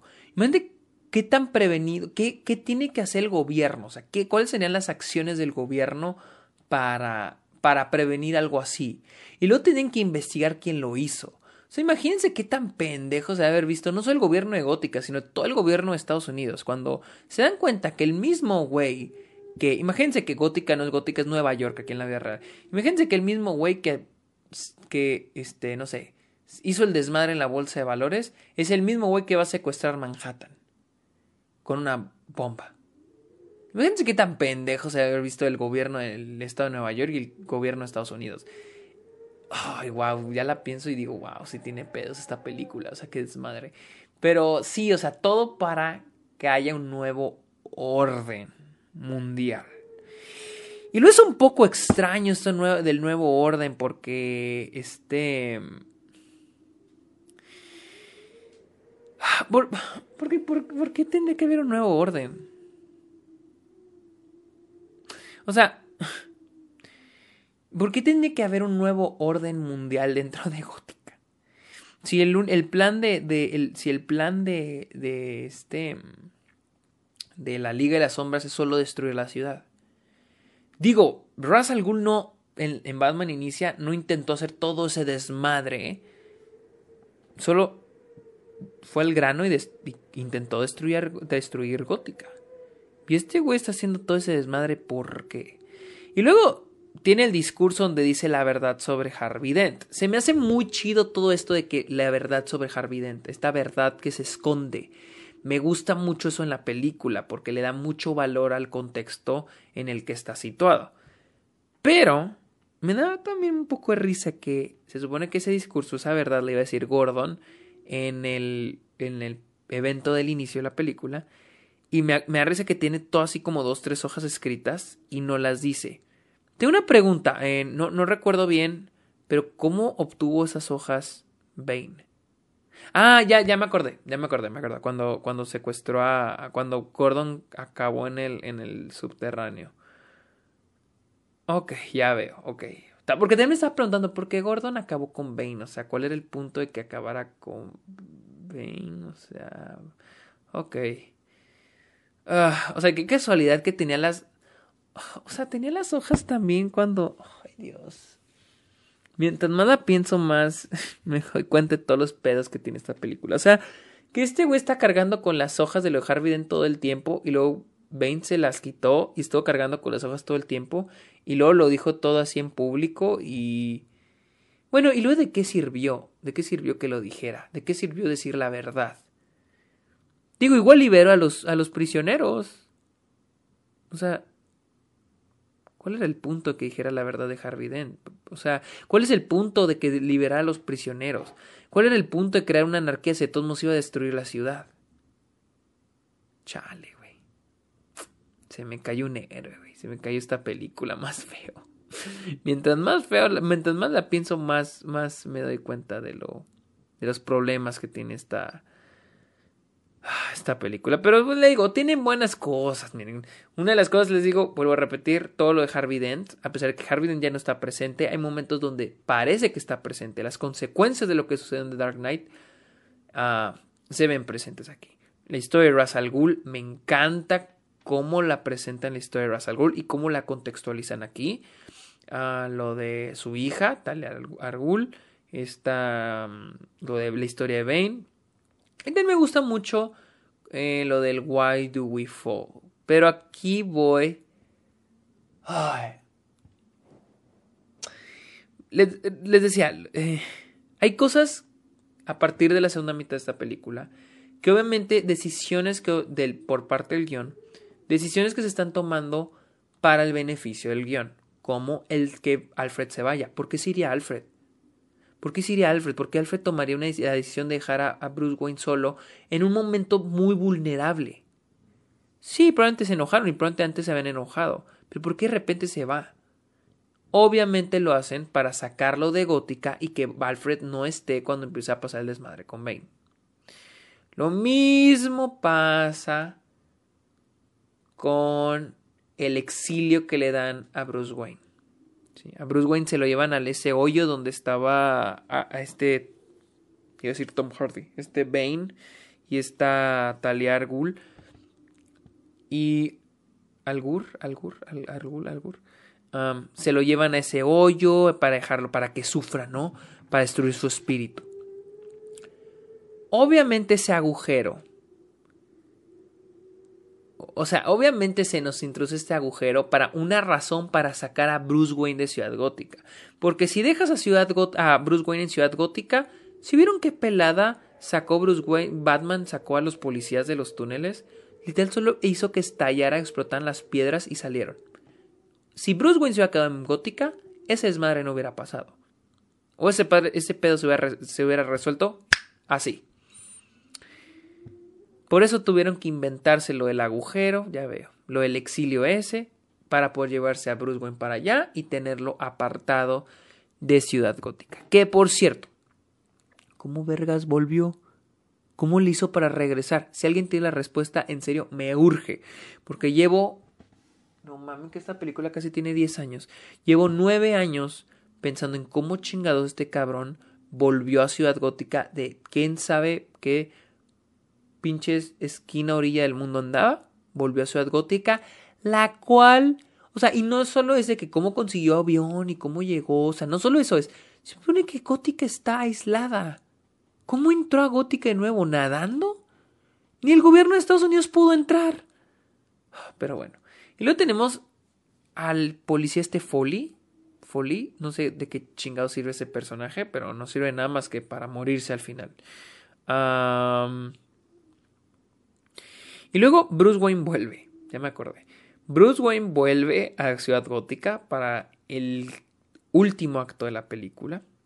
Ah les digo, todo el tercer acto es el nuevo estilo de vida de Gótica y el nuevo estilo de vida. Y Bruce Wayne tratando de recuperarse su espalda y entrenar de nuevo. Ese es el pinche tercer acto de la película. y luego llegamos al cuarto acto, al final de la película. Que es cuando Bruce Wayne vuelve. Y luego me parece tan chistoso.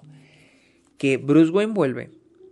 Y luego hace que lo agarren de prisionero para llegar con, con el personaje de Morgan Freeman y de esta Miranda. Y este, me parece muy chistoso que lo llevaron de prisionero y ninguno de ellos se molestó en avisarle a Bane. Oiga, patrón. Oiga, jefecito. Pues mire que volvió el Christian Bale.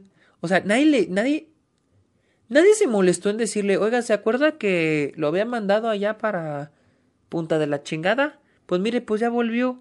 Ahí nomás para que sepa, nomás para que no le agarre sorpresa. Nadie se molestó en decirle a Bane de que el güey al que le partió su madre, al que le partió la pinche espina dorsal, enfrente de todos, porque está todo su pinche ejército, y al que mandó a la punta del culo a disque morirse, no sé, ya está aquí. Nadie se, nadie se molestó en decirle chale, güey, no les pagan tan bien o qué pedo. Pero, pero en fin, y luego hace su espectáculo este Bruce Wayne, bueno, Batman, y lo pone así en el puente el símbolo de, de, de, de, Batman, ¿no? El murciélago. Que les digo, tiene muchos momentos que se sienten muy épicos y muy emocionantes y me emocionan. Pero digo, güey, honestamente eres un cabrón muy listo. Y honestamente no se me hace como que la cosa más inteligente pone el logo de Batman arriba del puente donde Bane lo puede ver y prepararse de que veniste, o sea, o sea, Bane, ok, y luego Bane sabe que este güey volvió, que alguien se metió a la isla. ¿Por qué no explotó la bomba, pinche cobarde? O sea, esa es mi cosa. ¿Cuál era entonces el punto de crear este nuevo orden mundial dentro de Ciudad Gótica? De todos modos, y, el decir de que nadie puede entrar, entre el Bruce Wayne, ¿te das cuenta que entró Bruce Wayne? bueno, no hay pedo. O sea, e, ese tipo de cositas. Y pues en esta película tampoco tenemos mucho de, de tecnología como en las otras. Bueno, más bien no tenemos mucho de tecnología como en las otras películas. Simplemente tenemos la cosa esa que para la señal de lo de la bomba. Eso sí se me hizo. ¿Cómo, cómo la encontró? Eh, creo que sí, ¿no? Bruce Wayne se la dio a Gordon. O sea, esa parte donde esa que Gordon se acerca a la bomba, le pone el aparato y pierde la señal. O sea, come on, motherfucker, come on. O sea, les digo, les digo, la película sí es muy emocionante y la disfruté un chingo, pero sí tiene un chingo de cosas que digo, no te mames, güey. Y luego, ok, el personaje Catwoman. Debo decirles, lo admito, sí me gustó más que anteriormente. Entonces no me gustaba. Y como no soy tan fan de Anne Hathaway, casi no me gustaba Catwoman. Pero en esta película me gustó muchísimo más. Pero, ¿cómo? ¿Por qué se volvió buena? O sea, ¿por qué de repente se volvió buena?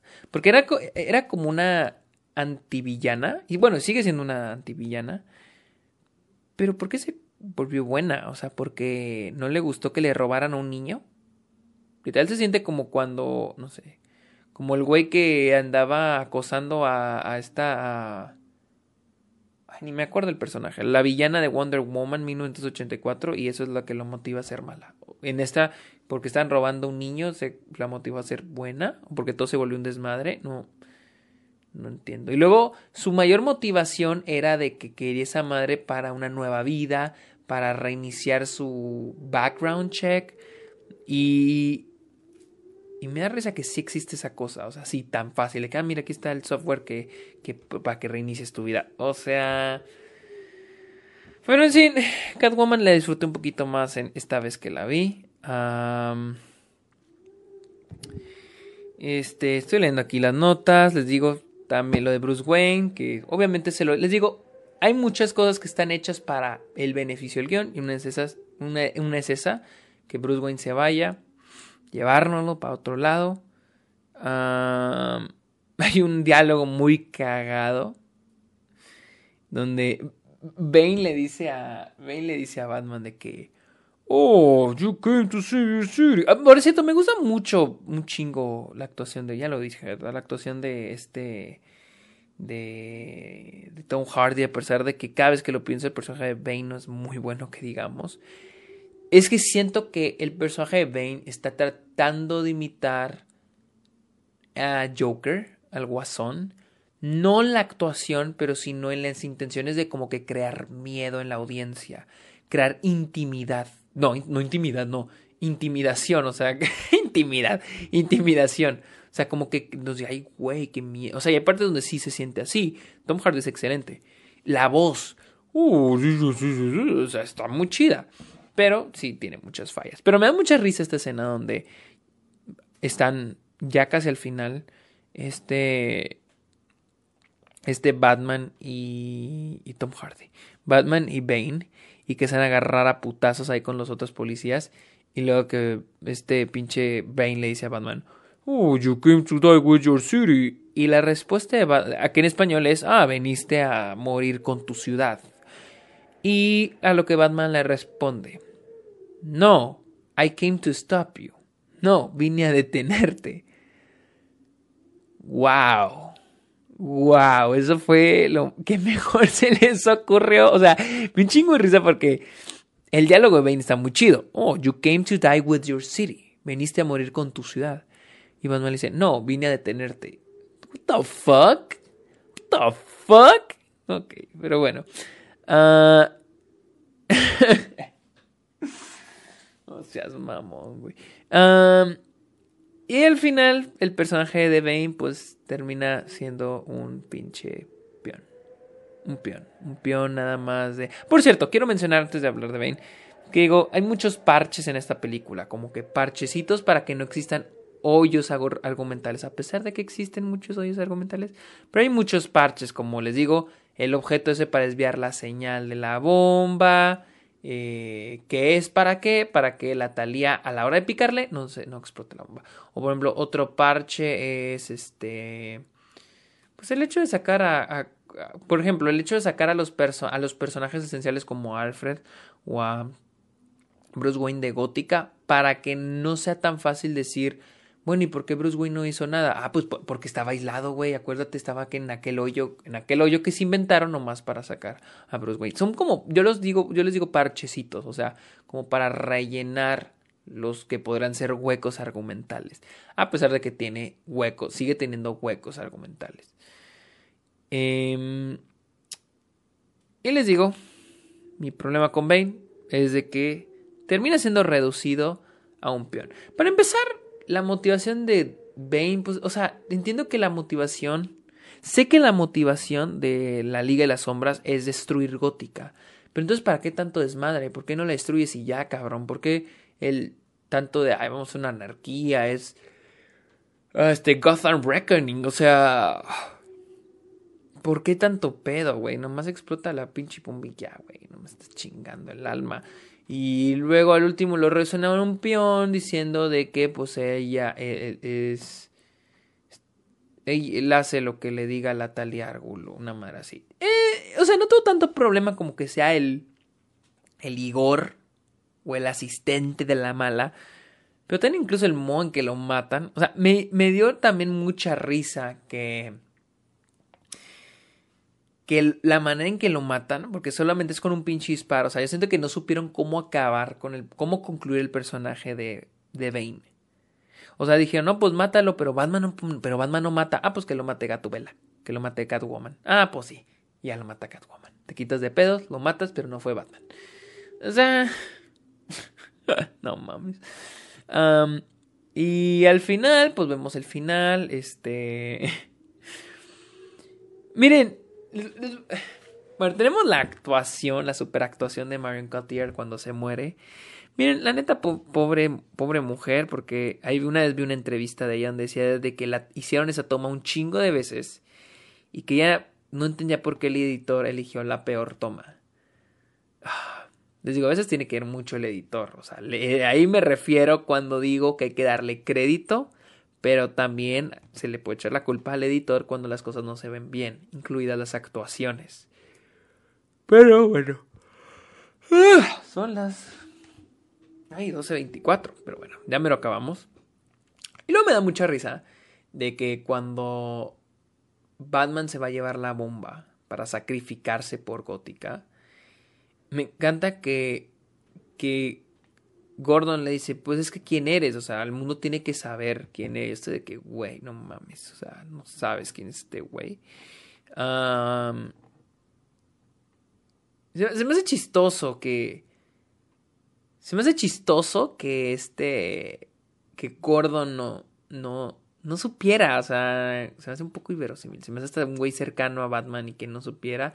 O sea, me da tanta risa que hasta el personaje Joseph Gordon Levitt supiera quién era Batman. Luego, luego él supo quién era. Dice, no, que los ojos, no, todos sabíamos, yo, sé. O sea, y Gordon, pinche detective, no supo, no supo quién era. O sea, what the fuck. Y me da risa que al final, con el solo decir, eh, le dice que el mundo tiene que saber quién es. Dijo, cualquiera puede ser un héroe. Hasta alguien que le da un abrigo a un niño y le dice que no es el fin del mundo les voy a ser honesto, o sea, se siente muy chingón cuando le dice eso, se siente muy épico, se me pone la piel chinita. Pero te digo, verga, o sea, neta. Y luego dice Gordon, Bruce Wayne. O sea, digo, güey, neta, por eso te diste cuenta que era Bruce Wayne. Tough. O sea, ¿no has hablado con otros niños? No, o sea, ¿no había otros problemas con otros niños donde les pones tu abrigo? O, recordar eso de que, ay, ese niño de hace mucho Bruce Wayne.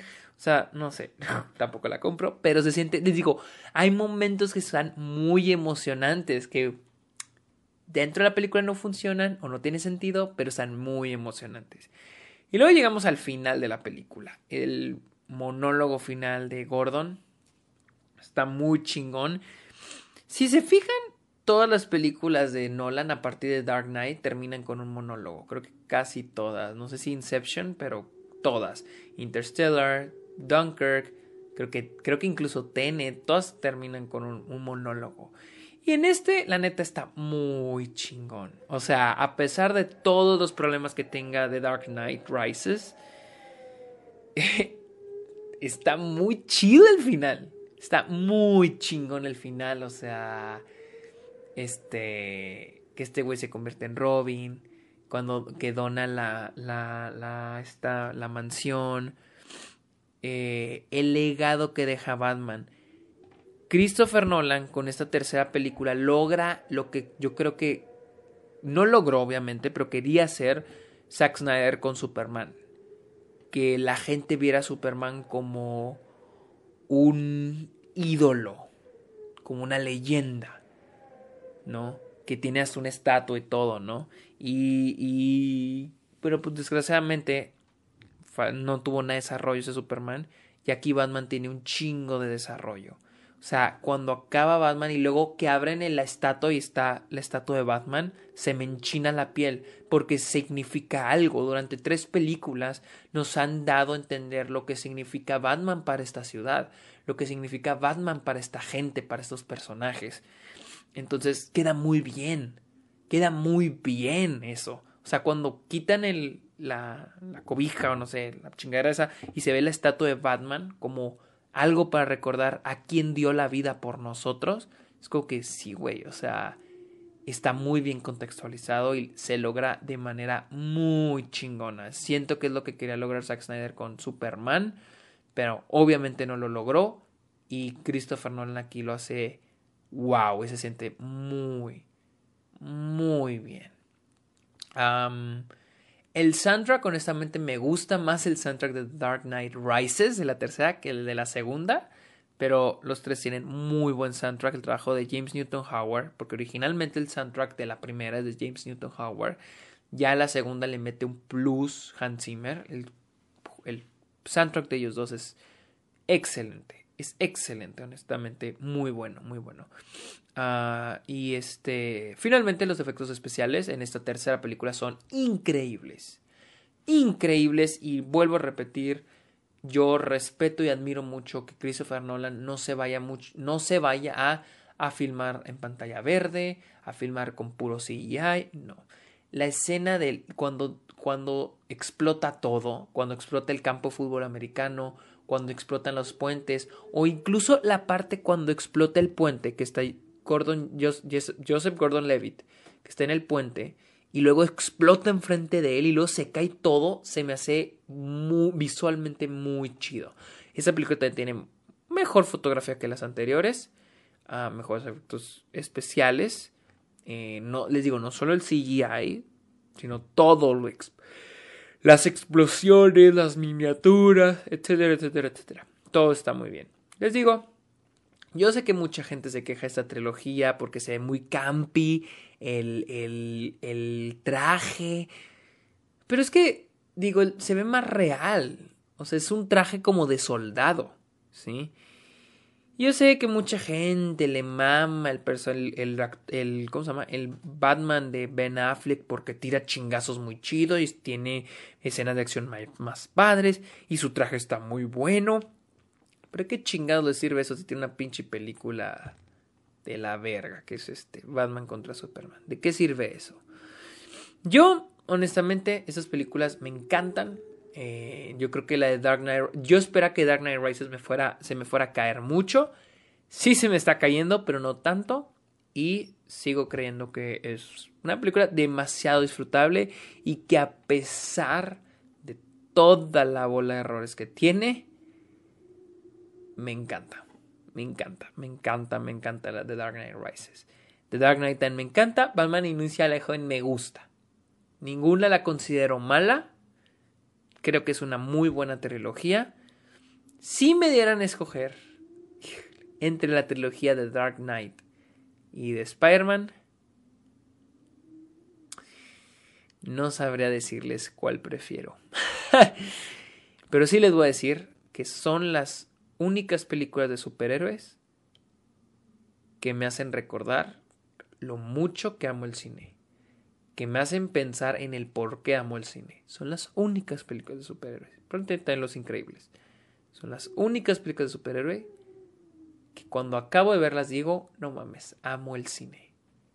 Amo ver películas.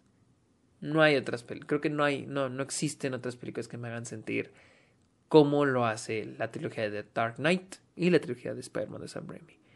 Así que, chale, ¿cuánto llevamos? La verga, una 40, una hora 40. Bueno, este. No sé. Estoy leyendo mis notas, pero yo creo que es todo. eso fue la trilogía de Dark Knight Rises. Síganme en Twitter e Instagram como arroba el Sergio Munoz. También en Twitch como arroba el Sergio Munoz. En Letterboxd estoy como Sergio Muñoz y también en Patreon, donde pueden este, disfrutar diferentes beneficios a través del apoyo que ustedes me dan para hacer mis cortometrajes. Así que ya me voy a dormir, va a ser la una de la mañana, faltan media hora para la una de la mañana. ya me voy a dormir antes de morirme aquí arriba del escritorio. Así que buenas noches, espero que les hayan disfrutado este episodio de una casi dos horas. Así que esta fue mi opinión de la trilogía de The Dark Knight.